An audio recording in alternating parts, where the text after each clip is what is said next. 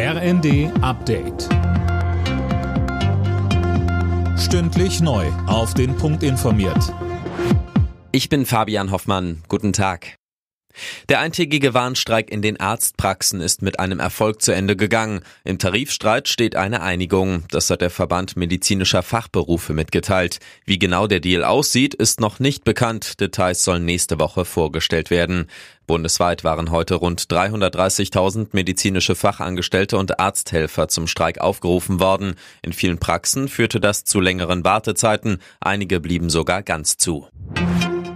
Die Erderwärmung schreitet immer weiter voran. Sie lag erstmals über einen Zeitraum von zwölf Monaten dauerhaft über der 1,5 Grad Marke. Das zeigen Daten des EU-Klimawandeldienstes Copernicus. Mit durchschnittlich 13,1 Grad war der Januar außerdem der wärmste, der je gemessen wurde.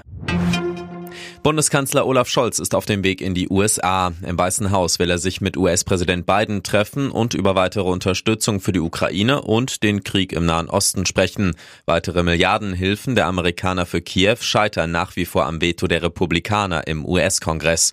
Zu weiteren Themen sagte Scholz. Es ist wichtig, dass wir auch gemeinsam die notwendigen Schritte besprechen für die Stärkung unseres gemeinsamen Verteidigungsbündnisses der NATO. Wichtig ist auch, dass wir jetzt viele neue Mitglieder aufgenommen haben und deshalb uns konzentrieren können auf die Verteidigung des transatlantischen Bereichs. Auch eine Botschaft, die für die Sicherheit wichtig ist in diesen Zeiten. Bunte Kostüme und jede Menge gute Laune. Mit der Weiberfastnacht ist der Straßenkarneval am Rhein gestartet.